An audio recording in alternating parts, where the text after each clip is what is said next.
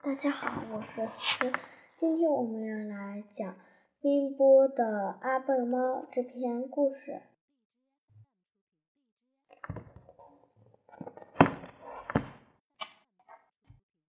阿笨猫一特别闹钟。阿笨猫在床上睡得好死，它最爱睡觉了。有一句话说得好。你的梦想决定你的未来。按照这句话的意思，我要有更好的未来，那就是应该要有更好的梦想。所以，阿笨猫对自己说：“我应该多睡觉。”叮铃铃，叮铃铃，早晨六点半，闹钟响了。吵什么吵？阿笨猫很恼火，因为闹钟吵醒了他的梦。也就等于影响了他的未来。叮铃铃，叮铃铃，闹钟还在响着。阿笨猫火了，他拿起闹钟，把它摔到了地上。闹钟不再发出声音了。的确说，闹钟已经被摔破，发不出声音了。阿笨猫翻了个身，吧唧吧唧嘴，又睡着了，继续做他的梦。这一觉，阿笨猫一直睡到下午三点钟才醒过来。等他醒过来，才想到一件非常重要的事。哇，糟了糟了，我要迟到了！大家约好今天一起去春游呢。阿笨猫忽然洗了把脸，往双肩包里塞了些好吃的，赶紧跑出门去，奔向那棵大樟树。昨天说的，大家在这里见面呢。可是阿笨猫刚跑到门口就站住了，因为。小松鼠、小兔子和小乌龟，他们三个已经春游回来了。他们都是一副兴高采烈的样子，看起来玩得很愉快。松鼠说：“今天春游玩的可真痛快。”小兔子说：“是啊，真高兴。”阿笨猫举起拳头，照自己的头一顿乱打。我真恨我自己，老是睡懒觉。我只要睡着，闹钟都闹不醒，直到自揍到自己头晕。眼冒金星阿笨猫才住手。阿笨猫问小乌龟：“你是不是也喜欢睡觉吗？”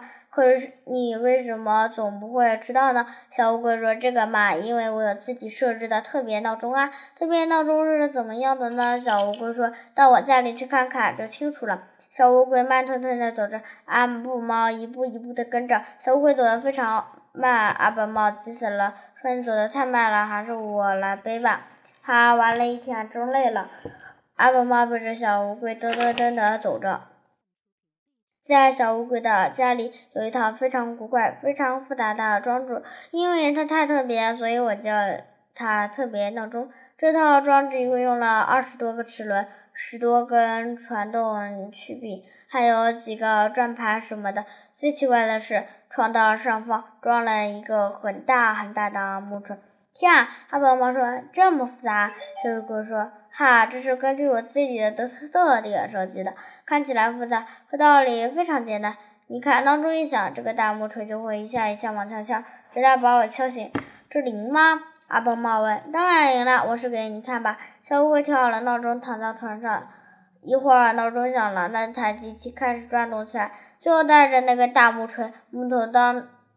一下一下的敲在他背上，当当当！你看，有木锤敲我，我还能再睡懒觉吗？小乌龟说。阿笨猫佩服地说：“是很灵的，我也照这样装一个闹钟吧。”阿笨猫拿着小乌龟给他图纸，开着车去超市里买了一大堆零件。回到家，阿笨猫叮叮当当的动手干了起来。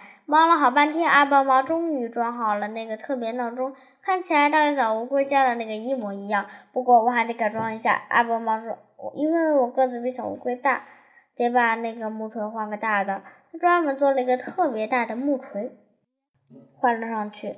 当全部零件都安装好时，小松鼠来了。小松鼠说：“明天早上七点钟，我小兔子、小和小乌龟一起到湖上划船，你去不去？去啊，去啊，当然去。”阿笨猫说。你可别再迟到了，哈！这一次一定不会迟到了。晚上，阿笨猫准备很多好吃的，装了一大包，然后他再把闹钟调到早上六点钟。阿笨猫放心睡觉了。早晨六点钟，闹钟响了，叮铃铃，叮铃铃，铃声一响，机器就开始转动起来。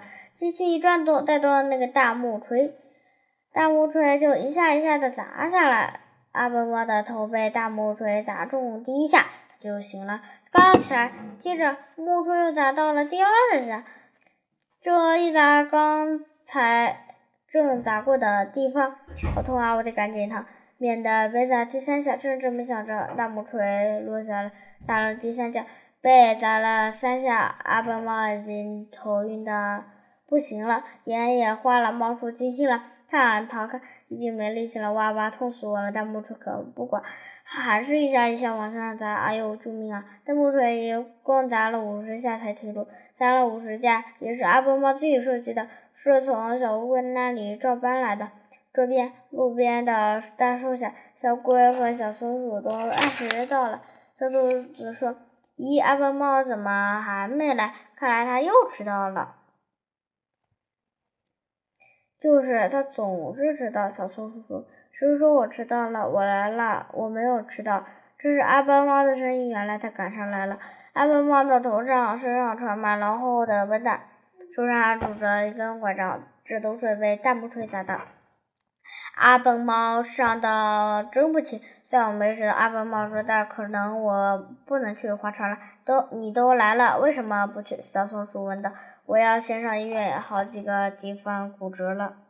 阿笨猫说：“这时候，小乌龟说：‘哎呀，忘了告诉你，特别闹钟只有我可以用，你不能用。’为什么？”阿笨猫说：“因为我背上有硬壳呀，不怕砸。”听了这话，阿笨猫差点晕了过去。